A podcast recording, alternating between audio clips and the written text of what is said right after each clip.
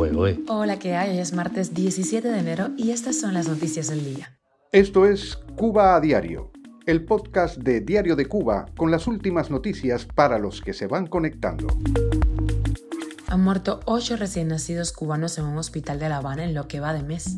El gobierno cubano espera aumentar la productividad en el año 2023 en un 40% esto, con los cubanos en fuga.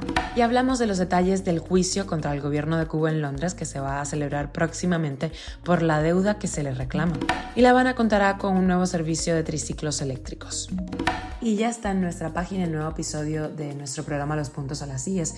Esta vez hablamos de crisis migratoria y paro humanitario en Estados Unidos. Esto es Cuba Diario, el podcast noticioso de Diario de Cuba. Ocho recién nacidos han muerto en lo que va de enero en el hospital de 10 de octubre conocido como las Hijas de Galicia. Así lo informó el Ministerio de Salud Pública en una breve nota replicada por la prensa oficialista. Dicen que han creado ya una comisión para investigar los hechos. Según la nota, los bebés han nacido con bajo peso y prematuridad. Cuatro de esos niños fallecieron con signos presuntivos de sepsis y los demás por otras causas relacionadas con su delicado estado de salud. Los cubanos se quejan constantemente por las condiciones insalubres de los hospitales cubanos. Hijas de Galicia se han ganado una mala fama tremenda por el precario estado de sus instalaciones y además por denuncias de mujeres que han sufrido violencia obstétrica o han perdido embarazos. La tasa de mortalidad del año 2022, del año que acaba de pasar, es un poco más baja comparada con el año de la pandemia, con el 2021, pero un 55% más alta comparada con datos del 2020. El gobierno cubano se pone las metas altas. Dice que van a lograr un incremento del 40% en la productividad del trabajo en la capital en el año 2023, pese a la crisis migratoria que está vaciando el país de fuerza laboral, principalmente de jóvenes. Las reuniones para definir esto, en las que participaron varios dirigentes nacionales encabezados por Díaz Canel, forma parte de un ciclo de, de, intercambios que ya se han realizado en nueve provincias para analizar las mencionadas estrategias en cada una, así lo informó el periódico oficialista Gramma.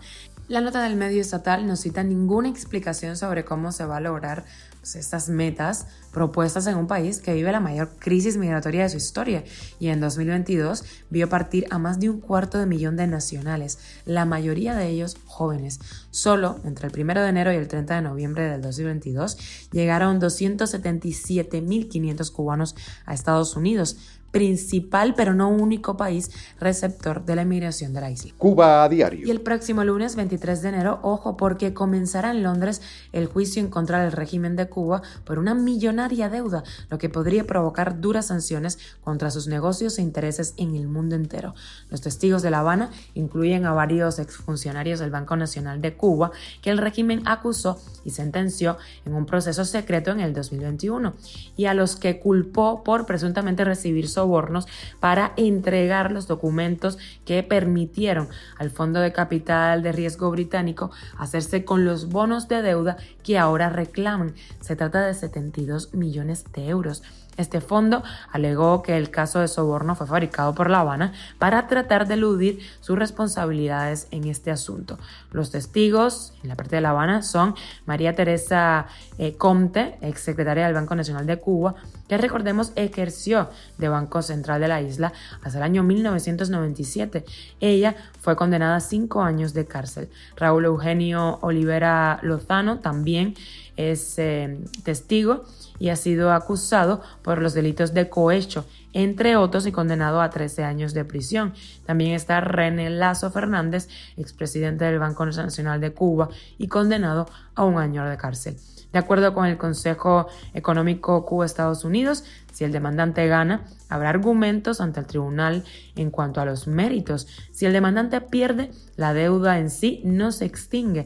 Según expertos, si La Habana pierde el caso, la Corte podría darle luz verde a su contrincante para perseguir activos cubanos en cualquier parte del mundo. Ello significa que los tanqueros de Gaesa podrían ser embargados y las empresas cubanas con filiales en diversos lugares del mundo también, así como sus cuentas bancarias intervenidas.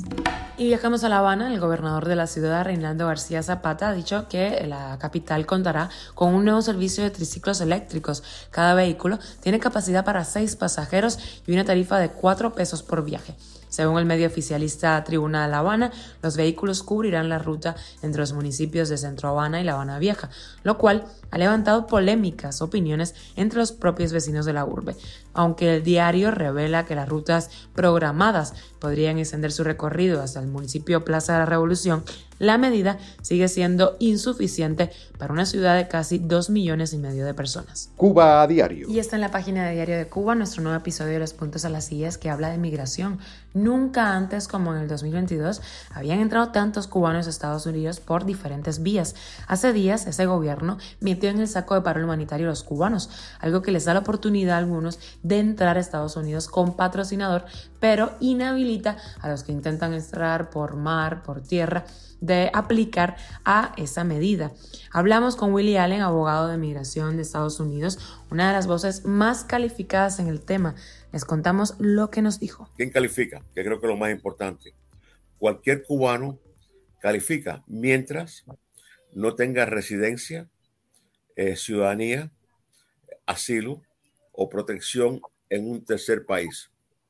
Ahora, hay diferencia, por ejemplo, en este momento eh, tengo un joven cubano, está casado con una nicaragüense. Él tiene residencia en Nicaragua, así que él como cubano no califica, pero la esposa como nicaragüense sí califica. Entonces, ¿a quién estamos trayendo? Estamos, la, beneficiaria principal es la esposa nicaragüense y él va a entrar como el cónyuge de la nicaragüense, porque ya como cubano nicaragüense, bueno, voy a haber entrado también, pero la esposa es la que es nicaragüense, es mucho más rápido con nicaragüense. También tenemos otros casos de, de, cubanos que viven en terceros países que, tienen, que no tienen estatus formal, pero los cónyuges son ciudadanos de esos países, pueden entrar, por ejemplo, en España. Si el cubano que vive en España no tiene estatus en España, pero la esposa es, es residente o ciudadana española, la esposa entra con el esposo que es cubano.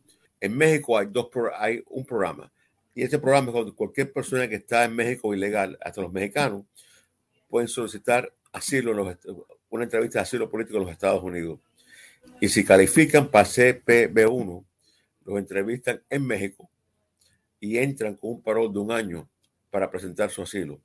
Hasta ahora, las, las personas que, que, han ido han sido mexicanos y salvadoreños. Eh, Daniel Benito, que es un periodista aquí en Miami, estuvo en la frontera la última semana, y fue a varios de los albergues que participan en este programa CPB1 y en ninguno de los albergues había un cubano. Y hasta ahora la información es que en este programa en particular, que empezó como piloto ahora, eh, básicamente están atendiendo mexicanos que piden asilo en los Estados Unidos y centroamericanos. Eh, en mi opinión, los cubanos deben de comenzar también a participar y en este, desafortunadamente, un abogado desde los Estados Unidos no puede forzar a que la patrulla de frontera CBP, la patrulla americana, le dé la habilidad a un cubano que, participe en este programa. Lo que yo estoy recomendando a muchos de los cubanos que están varados en México es que hagan eso, que apliquen para el programa este de CPB1. Oye, oye. Y con la Extra Deportes, varios peloteros cubanos han rubricado contratos con franquicias de grandes ligas y otros podrían hacerlo por cifras millonarias en el periodo de firmas internacionales que comenzó este domingo 15 de enero y se extenderá hasta el 15 de diciembre. Tres de esos jugadores se encuentran en el listado de mejores prospectos elaborados por MLB.com. Ellos son el pitcher derecho Luis Morales y los jardineros Brandon Maea y Ariel Castro. Esto es Cuba a Diario, el podcast noticioso de Diario de Cuba, dirigido por Wendy Lascano y producido por Raiza Fernández. Gracias por hacernos parte de tu rutina. Estamos contigo de lunes a viernes en Spotify, Apple Podcast y Google Podcast, Telegram y sí en nuestras redes sociales. Yo soy Wendy Lascano y te mando un beso enorme. coming.